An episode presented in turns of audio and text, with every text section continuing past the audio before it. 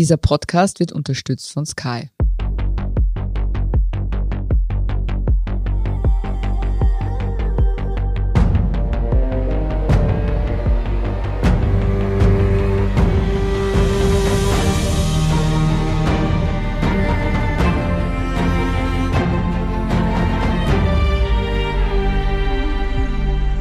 Ich bin Doris Prisching. Ich bin Torben Pollerhof und Sie hören Serienreif, den Podcast über die dunkle und knochenharte Welt der Serien. Wir lieben Serien, aber auch die Welt davor, dazwischen und dahinter. Genau, und deswegen geht es bei uns heute um Shadow and Bone. Und um über die Netflix-Fantasy-Serie zu sprechen, ist heute Anna Grujic zu Gast. Hallo Anna. Hallo. Die Anna sitzt beim Standard an den Reglern des News-Teams und für uns im Moment sehr viel wichtiger ist aber, dass sie alles über Shadow and Bone weiß.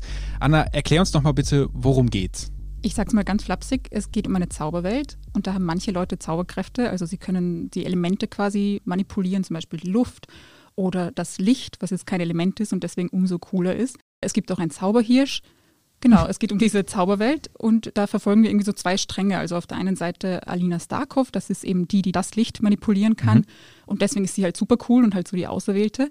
Und auf der anderen Seite haben wir aber so eine Gruppe von Ganoven, sage ich mal, also so eine Gang, die sich die Krähen nennen und die versuchen Alina zu kidnappen. Und ja, diese zwei parallelen Erzählstränge verfolgen wir quasi in der Serie. Mhm.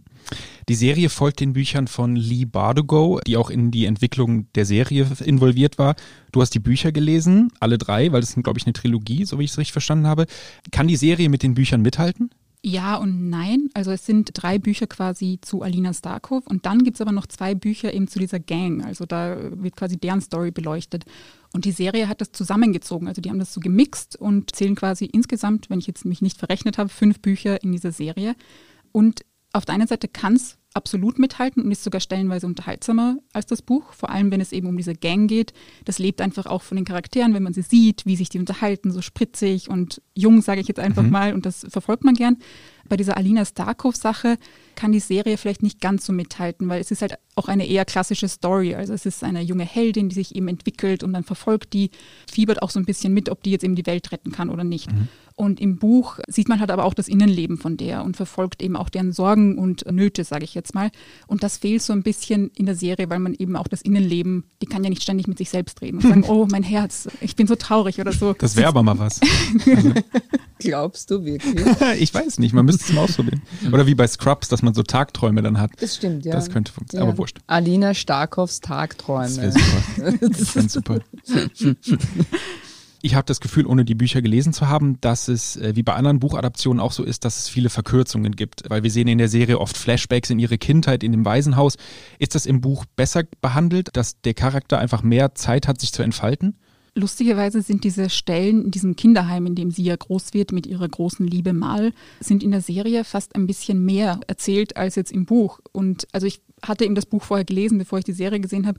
Ich kann jetzt nicht sagen, ob mir das jetzt mehr geholfen hätte, den Charakter zu verstehen, mhm. wenn ich es in der Serie gesehen hätte.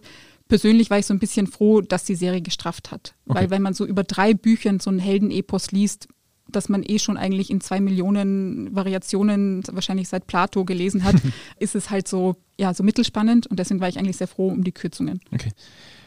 Wenn man Fantasy und Buchreihe nennt, dann kommt man eigentlich nicht um George R. R. Martin drumherum. Ist die Autorin Lee Bardugo ungefähr zu vergleichen, auch vom Stellenwert in der Branche?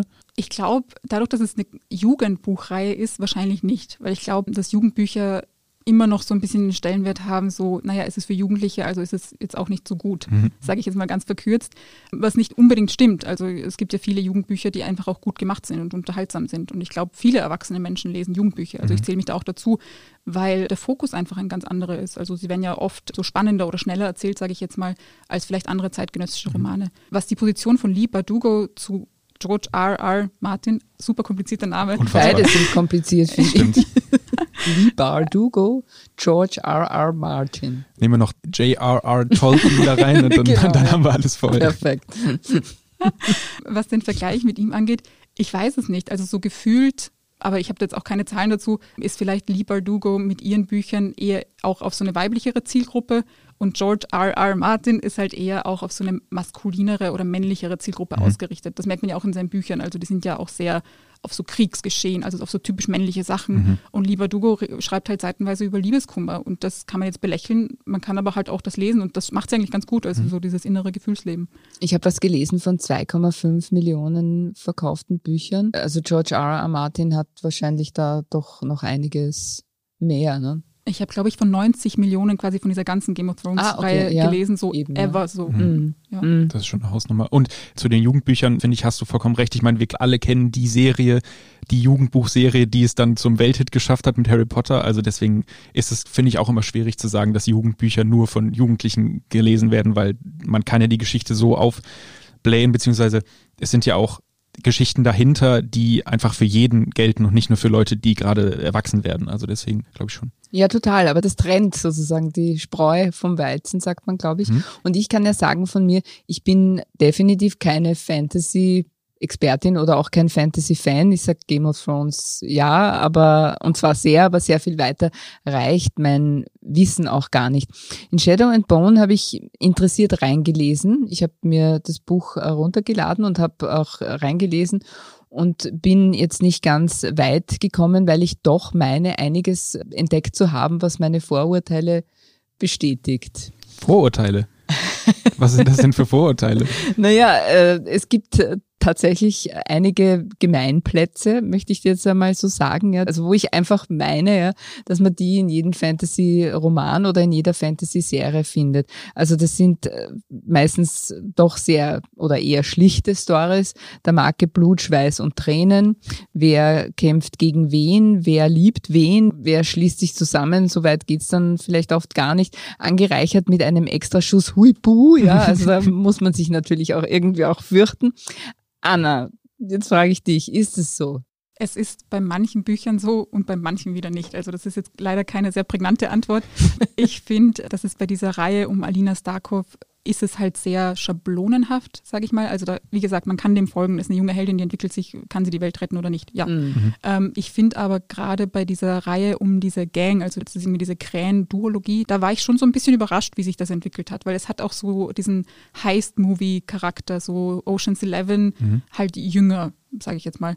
Und das habe ich schon ganz gern verfolgt, weil natürlich will man wissen, oh, habe ich den Plan vorher durchschaut oder bin ich dann genauso überrascht wie die Figuren?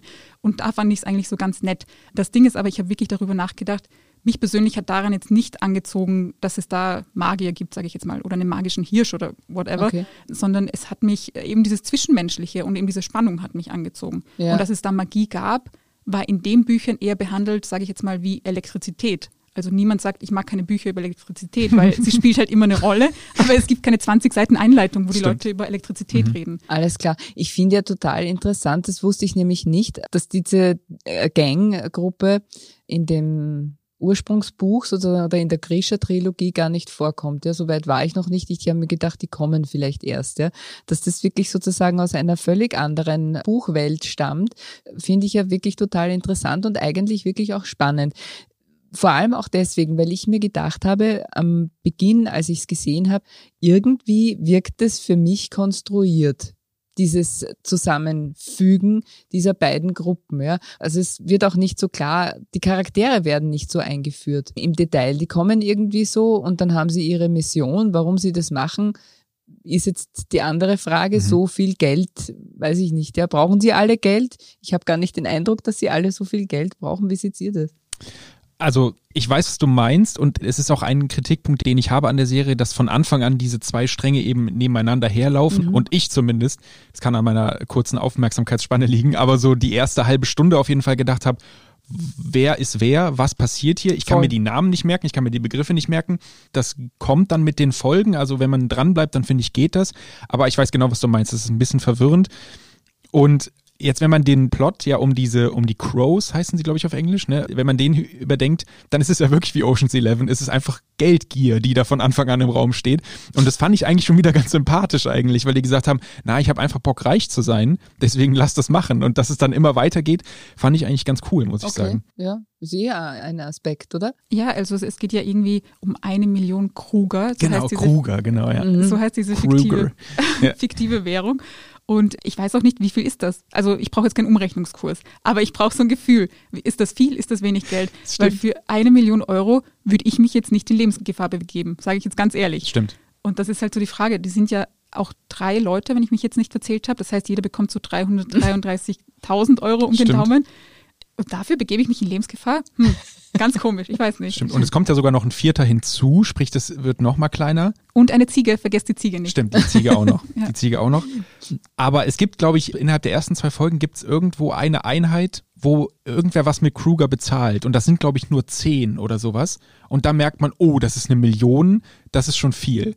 Aber ich weiß, was du meinst. Also genau, also stimmt, ein Umrechnungskurs wäre ein bisschen cringe gewesen, wenn man sagt, so, oh, das sind ja umgerechnet 300 Euro oder so. Aber ne, Rechne das mal in D-Mark um oder in Schilling.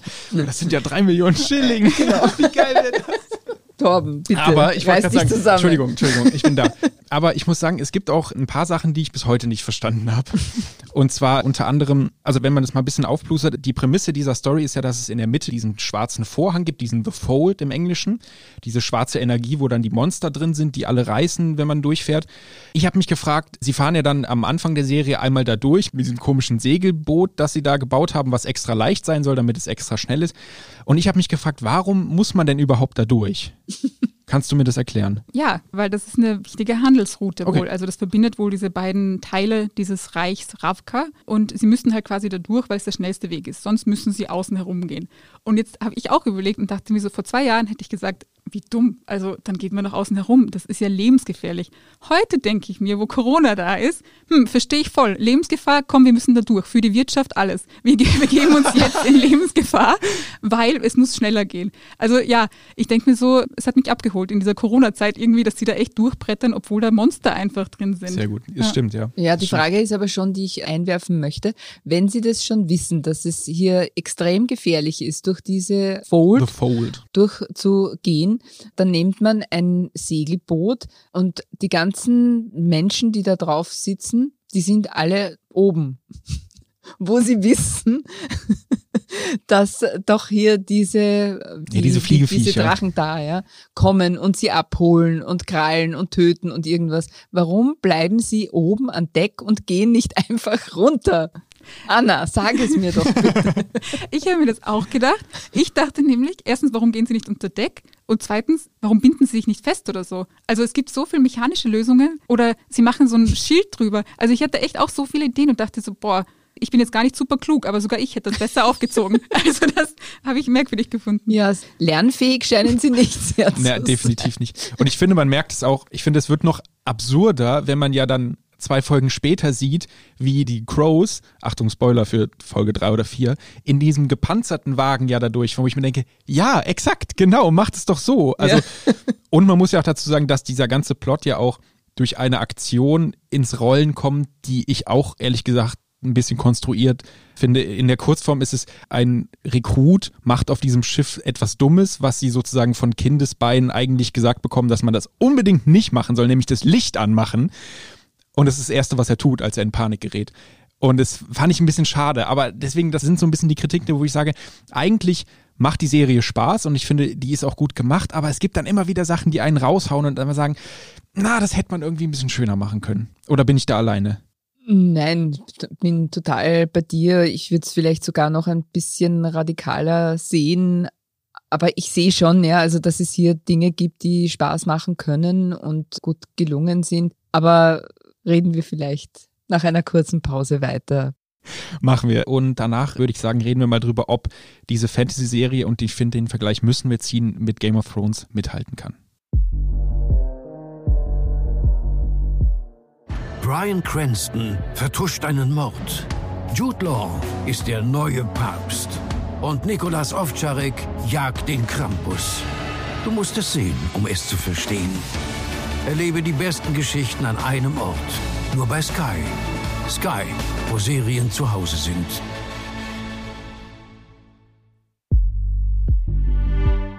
Da sind wir wieder bei Serienreif, dem Podcast über die fantastische Welt der Serien. Wir machen weiter mit Shadow and Bone. Anna, Shadow and Bone wurde im Vorfeld mit Game of Thrones verglichen. Wie viel Game of Thrones steckt in Shadow and Bone? So ein bisschen. Also nicht sehr viel, aber so ein bisschen. Also es ist halt Fantasy und es geht um Gefühle. Darin ist es sich so ähnlich. aber wo es bei Game of Thrones eben um so große internationale Verwicklungen, könnte man jetzt sagen, geht und um Kriege und Intrigen, geht es halt bei Shadow and Bone schon so ein bisschen um Liebeskummer, und so ein bisschen eben so kleinere Gärnereien. Die Story an sich ist kleiner und auch das Land an sich ist kleiner oder diese Welt, in der man lebt, ist kleiner. Dafür wird halt ganz, ganz viel über die Gefühle wirklich geredet, über diese zwischenmenschlichen Gefühle und weniger um große Skandale. Mhm. Das ist ja das sozusagen, was Jugendliche dann eigentlich betrifft und wo sie sich möglicherweise finden sollen können. Genau, ich finde das auch per se nicht schlecht, wenn man sagt, man mhm. konzentriert sich auf Gefühle. Ich finde das auch nahbarer irgendwie, weil mich persönlich betrifft jetzt Verwicklungen mit Freundschaften oder Liebespartnern mehr als vielleicht internationale diplomatische Krisen. Aber das ist jetzt nur bei mir so. Ich weiß jetzt nicht, ob das mhm. bei allen so ist. Ja, aber ich finde, Shadow and Bone macht das vielleicht so ein bisschen zu sehr. Also man hätte schon durchaus so ein bisschen mehr Raum für die großen Sachen lassen können. Mhm. Und wie findest du das Setting? Es ist halt so ein kleines Game of Thrones, also so ein äh, ganz kleines, weil es gab so eine Szene, da äh, sieht man ein Schloss. Es heißt auch der kleine Palast quasi, zu dem eine Figur dann gebracht wird. Und dann ist da eben so eine Einstellung, so eine Kameraeinstellung, sie gehen darauf zu und dann taucht das so quasi auf. Und ich dachte mir so, hm, das soll vielleicht cool sein, aber es ist so ein bisschen, oh. Ja, also ich glaube, gerade wenn man in Wien wohnt, sieht man sowas halt an jeder Straßenecke, sage ich mal, imposanter ja, also da war ich so ein bisschen underwhelmed. Es ist halt so ein bisschen kleiner einfach. Mhm. Ich kann ja zum Setting kann ich sagen, das Ganze ist gedreht worden in Budapest, in Ungarn generell, also auch Szenen und speziell das Schloss steht am Plattensee, das ist das Schloss Festetic. Auch ein bekannter Naturforscher, Antal Festetic, stammt aus dieser Linie. Und ich habe das Schloss gefunden und das Schloss wurde mehr oder weniger von Netflix oder von der Serie, von den Serienmachern aufgepimpt, mhm. wenn man das so sagen kann. Es hat nämlich absolut mehr Zwiebeltürmchen. es war ihnen nicht genug. Der Unterschied ist aber auch der, dass es viel mehr Grün gibt. Das echte Schloss Festetic hat mehr Kies in der Außenfläche, ja, aber da muss es grüner sein, fand ich interessant. Sehr wunderlich habe ich auch diese russischen Anklänge in Shadow and Bone gefunden. Anna, was hat das denn deiner Meinung nach zu bedeuten? Ich glaube, dass die Autorin in ihrer Weltbildung sich quasi so überall so ein bisschen was genommen hat. Ein bisschen wie Hagen Das, die Eiscreme, die mhm. ja auch nicht wirklich aus Schweden oder Dänemark oder irgendwo kommt, sondern die einfach US-Amerikaner so benannt haben, damit sie halt so ein bisschen skandinavisch klingt. Das wusste ich nicht. hat sie eben diese Völker quasi, um die es da geht. Es gibt eben diese russisch angehauchten, um die es eben in dieser Story geht. Dann gibt es diese Insel, auf der diese Gang zum Beispiel wohnt, die so ein bisschen an Amsterdam erinnert. Dann gibt es die Schuh, die glaube ich einfach ostasiatisch sein sollen. Ja, ich ja. weiß es jetzt nicht. Genau. Und das ist halt so, ja, sie hat halt einfach da so ein bisschen sich das unter Anführungszeichen zusammengefladert, sage ich jetzt, von diesen mhm. Kulturen Anleihen genommen und die quasi so aufgebaut dann fühlt man sich gleich so ein bisschen heimischer, weil man das so ein bisschen zuordnen kann. Okay, aber es gibt ja eben The Fold, das ist die Mauer. Und die Mauer ist ja auch ein interessantes Symbol sozusagen für den Unterschied zwischen Osten und Westen auch. Ja. Hat sie da, glaubst du, auch irgendwo eine Idee gehabt? Das trennt ja auch zwei Welten in dem Sinn, ja, dass sie auch daran gedacht hat, sie braucht jetzt quasi als Gegensatz, der es ja im Grunde genommen nicht ganz ist, aber sie braucht als Gegensatz quasi diese russische Welt, die wir hier auch sehen sollen? Das ist spannend. Ich habe das gar nicht so empfunden, aber es stimmt natürlich. Mhm. Da ist ja quasi in dieser russischen, ich nenne es jetzt mal russischen Welt. Nee, oder äh, slawisch oder ja. was auch immer. Ne? Genau, in dieser Welt ist quasi eine Mauer. Ja, also ich glaube schon, dass sie da also jetzt, wo ich so ausspreche, denke ich mir, natürlich hat sie da Anleihen genommen. Wie habe ich das nicht sehen können? Äh, ja, also ich glaube schon. Ja, wir machen dir jetzt hier keine Vorwürfe. Na, gar nicht. Aber generell Mauern in Fantasy-Romanen oder Fantasy-Geschichten ja. eh immer gut. Also wenn man an Game of Thrones zurückdenkt, die große Mauer, die ja die westliche Welt sozusagen von den Wildlings trennt. Also ist ja immer eigentlich etwas, was man eh gerne, gerne Ein benutzt. total wichtiges Element, genau. um halt, ich weiß nicht, da Gegensätze aufzuzeigen, ja. Und eben halt in der Zielführung sie dann auch zusammenzubringen oder das, was zusammengehört, zusammenzubringen, aber niemals zusammenkommen wird. Das war schön gesagt. aber es ist ja eben auch so eine, die Storyline quasi, dass sie als, also Alina Starkov als Sonnenkriegerin jetzt diese Fold auflösen soll, quasi mit ihrem Licht. Mhm. Und dann, ich glaube, das ist auch kein Spoiler, gibt es eben so Verwicklungen, dass jemand anderes das aber gar nicht will, sondern der will die Mauer vergrößern. Was ja eigentlich so die 0815-Metapher ist für, der will einen Keil in die Gesellschaft mhm. treiben, aber ja. sie als die Gute will das auflösen. Also ja. Eigentlich ist das gar nicht so blöd, oder? Jetzt, wo wir so reden? Ja, ja. Das ist genial. Also ich sehe aber trotzdem, ja, um wieder zurückzukommen auf den Netflix-Algorithmus, bei dem wir noch gar nicht waren, aber ich sage jetzt einmal, junge Erwachsene, die ein irres Abenteuer bestehen müssen und dabei die Bedeutung von Freundschaft, Zusammenhalt und alles erfahren, quasi was halt Jugendlichen wichtig ist, das ist so ein bisschen der Netflix Algorithmus, den sehe ich hier wesentlich stärker als Game of Thrones. Man braucht sich eben nur Beispiele hernehmen. Also als Muster ist es so ähnlich wie Stranger Things, es ist so ähnlich wie 13 Reasons Why, es ist so ähnlich wie Sex Education und es ist sehr, sehr ähnlich zu The Invincibles die ist neu, die Serie. Und da geht es um diese Jugendlichen, die dem Sherlock Holmes helfen. Na, und nicht zu vergessen Bridgerton, mhm. ja. Wo wir ja auch eben diese jungen Leute sehen oder auch eine junge Frau, die ihre Erfahrungen macht und quasi dadurch zu sich findet. Was meinst du, wie viel Bridgerton steckt in Shadow and Bone? Ich glaube, um es jetzt ganz gemein zu sagen, so die richtig spannenden Teile von Bridgerton stecken leider nicht in Shadow and Bones. Also Aha. so diese Verwicklungen und dieses Angehen gegen eben so gesellschaftliche Regeln zum einen kommt in Shadow and Bone so gar nicht vor. Also es ist klar, sie struggelt, also diese Hauptfigur struggelt irgendwie so, ja, sie soll die Welt retten, hm, will sie das wirklich? Aber so dieses große systemische Hinterfragen gibt es halt jetzt in dem Sinn nicht. Und was halt jetzt auf einer oberflächlicheren Ebene auch nicht ist, bei Bridgerton ging es halt auch um Sex. Also das war so und das hat man auch auf gewisse Arten porträtiert. Das kommt bei Shadow and Bone nicht vor. Was ich ein bisschen merkwürdig auch fand, weil ich mir dachte, okay, im Buch verstehe ich es, es ist ein Jugendbuch aus den USA, die werden da jetzt nicht die tiefgehenden Sexszenen beschreiben. Mhm. Okay, legitim. Aber dass diese Serie das so ausspart, obwohl das wirklich sehr viele junge Menschen sind oder sehr junge Menschen sein sollen, die da spielen, und da spielt Sex so gar keine Rolle, das finde ich maximal unlogisch, weil ich mir dachte, da geht es teilweise um die Armee, die irgendwie aus Frauen und Männern besteht. Da geht es um Paare, die irgendwie sich so nacheinander sehnen. Und dann kommt lustigerweise eine queere, so angedeutete Sexszene, dass eben ein Charakter mit einem anderen Charakter schläft, aber das wird auch nur so angedeutet. Also in dem Sinn, es ist nicht wie bei Bridgerton, wo mir, glaube ich, jede Freundin und jeder Freund zugeschrieben hat, oh mein Gott, hast du das gesehen? Ja, also okay. also das gibt es in dem Sinn nicht. Das ist eigentlich witzig, oder? Weil das müsste der Netflix-Algorithmus im Grunde genommen ausgespuckt haben, oder? Ich sehe es vielleicht auch so ein bisschen als Experiment, dass man vielleicht so ein bisschen beide Schienen fährt. Also man macht mit Bridgerton etwas, wo es sozusagen explizit gezeigt wird und mit Shadow and Bone jetzt als Beispiel etwas, wo es halt, wie du gesagt hast, eben nur angedeutet wird, weil es gibt ja schon viele Love Interests. Also es gibt die große Liebe, dann gibt es diesen Schattengeneral, der ja auch immer so ein bisschen am Shakern ist. Dann gibt es relativ am Anfang noch, wo dieser mhm. eine Griecher versucht ja den Militär-Dude zu verführen. Also es wird halt angedeutet, angedeutet und ich kann mir vorstellen, dass Netflix so ein bisschen beide Schienen fährt und am Ende so ein bisschen auswertet, gehen wir eher in die Richtung, eher in die Richtung. Also ich glaube, dass man da schon versucht, das ganze Feld so ein bisschen abzustecken, wo sie merken, okay, Coming-of-Age-Serien funktionieren, geil. Und jetzt schauen wir halt, wie wir sie am besten machen, damit wir die halt nur noch 0815-mäßig raushauen können.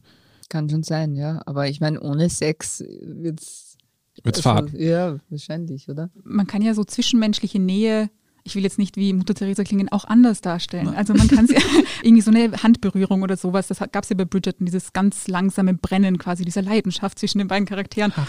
Ja, und das sehe ich halt hier nicht. Also ich sehe jetzt nicht, dass die Charaktere sich nacheinander verzehren und dass man so diese, wie soll ich sagen, diese erste Liebe quasi mitfühlt. Dieses, wenn der mich jetzt küsst, dann wird mein Leben perfekt. So diesen Moment gibt es bei Shadow and Bone gar nicht. So sehr es um die erste Liebe geht, das kommt nicht vor. Was im Buch vielleicht schon ein bisschen gelingt, oder?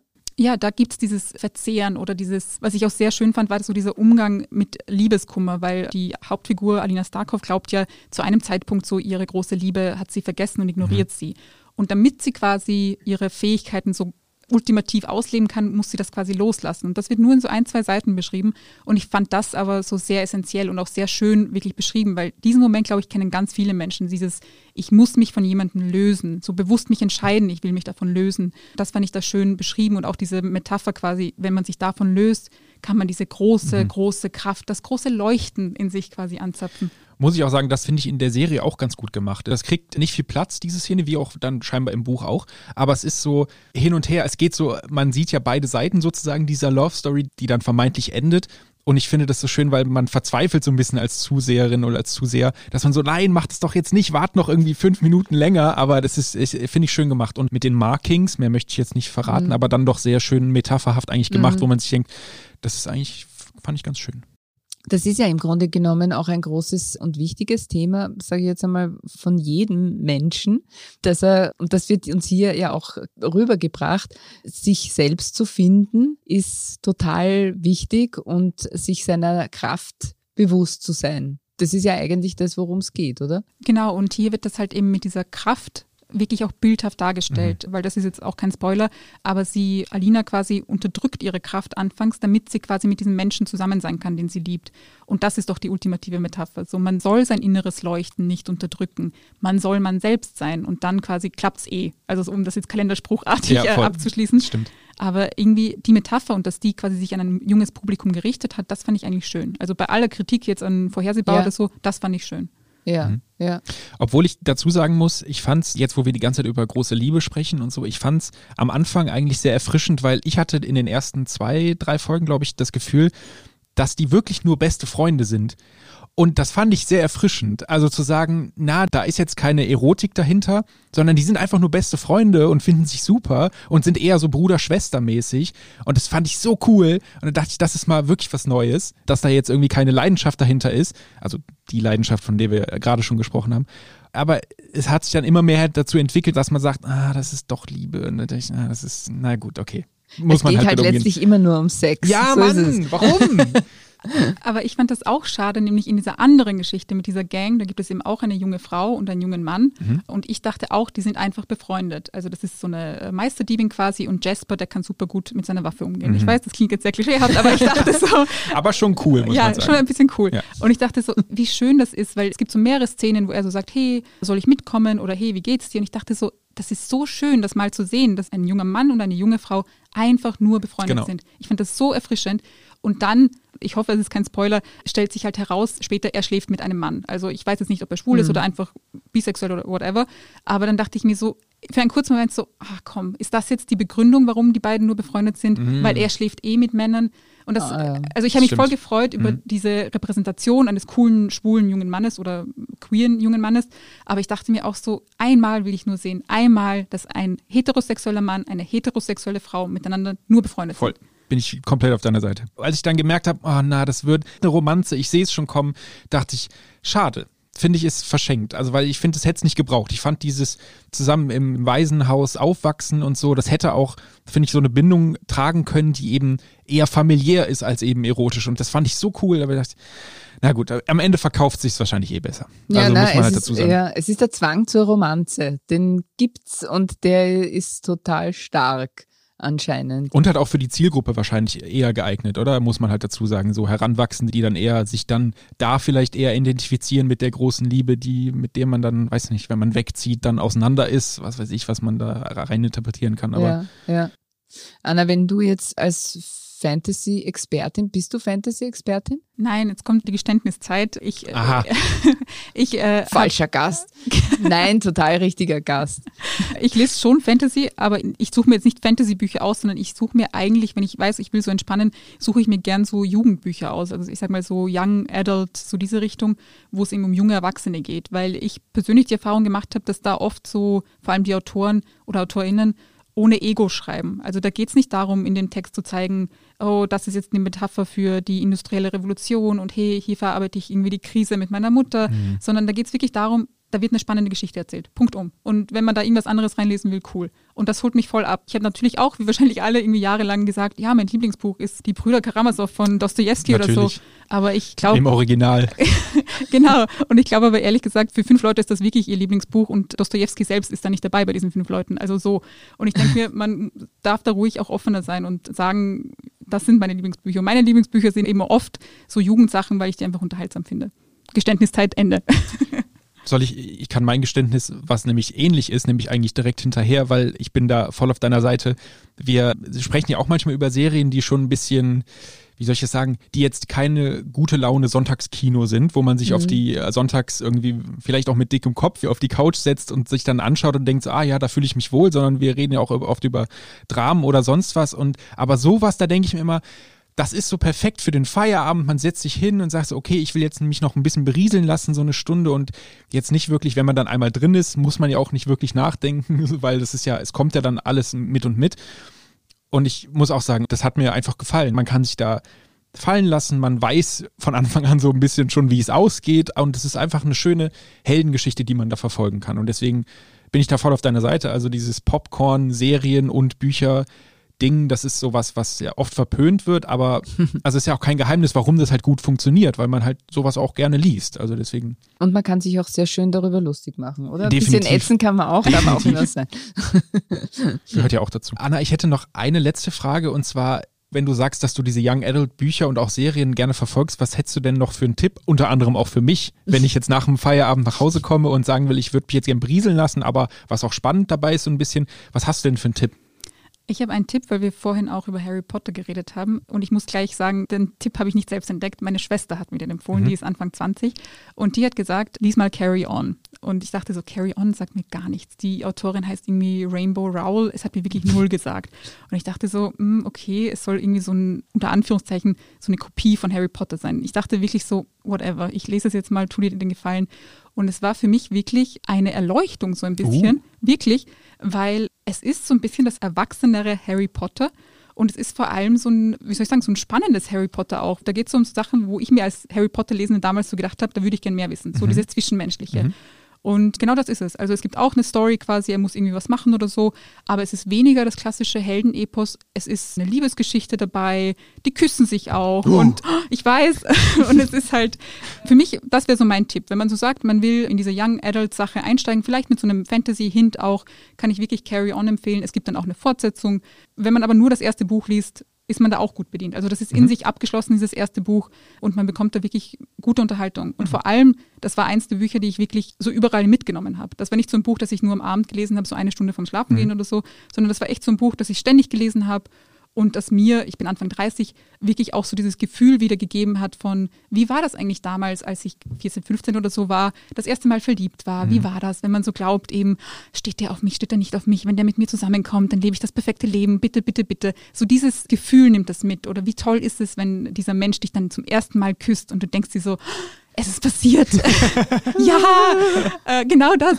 Und aber auch diese unendliche Unsicherheit, dass man so die ganze Zeit denkt, oh mein Gott, ich habe Furz gesagt, jetzt glaubt er sich, ich bin voll dumm oder so. Also es, ja. Wunderbar, ja. Und da holt es mich halt voll ab. Und es, es, ist spannend, es ist niederschwellig, es erklärt nicht 20 Seiten, was ist Magie, sondern mhm. es er ist einfach da und holt dich ab. Also das wäre so mein Tipp. Wenn man sagt, man will Young Adult und Fantasy, carry on. Mhm. Super Tipp. Klingt sehr gut, da werde ich auch mal reinschauen. Anna, vielen, vielen Dank fürs Kommen, vielen, vielen Dank für deine Expertise und wir wünschen dir auf jeden Fall noch ein paar frohe Stunden mit Shadow and Bone. Vielen Dank. Danke dir. Ja, ich würde sagen, wir haben was dazugelernt, oder Torben? Definitiv, definitiv. Ich fand vor allem den Corona-Punkt, dass für die Wirtschaft fast alles getan wird und deswegen auch durch diesen The Fold durchgerannt wird, fand ich sehr interessant, weil das habe ich nicht gedacht und es ist wirklich ja unfreiwillig wahrscheinlich eine kleine Parabel in die Corona-Zeit.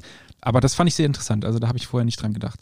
Großartig, ja. Und ich bin total dankbar für den Tipp. Tipp ist wirklich super. Carry on. Carry on, genau. Das war's schon wieder mit Serienreif. Wenn Ihnen dieser Podcast gefallen hat, dann freuen wir uns über eine 5-Sterne-Bewertung. Damit Sie keine Folge verpassen, abonnieren Sie uns bei Apple Podcast, Spotify oder wo auch immer Sie Ihre Podcasts hören.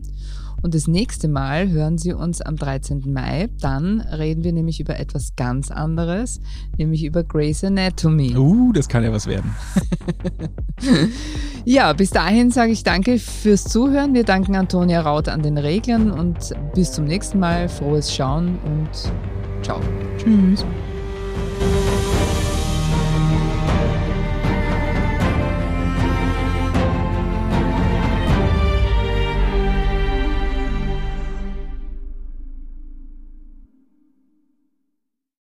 Brian Cranston vertuscht einen Mord. Jude Law ist der neue Papst. Und Nikolas Ovtcharek jagt den Krampus. Du musst es sehen, um es zu verstehen. Erlebe die besten Geschichten an einem Ort. Nur bei Sky. Sky, wo Serien zu Hause sind.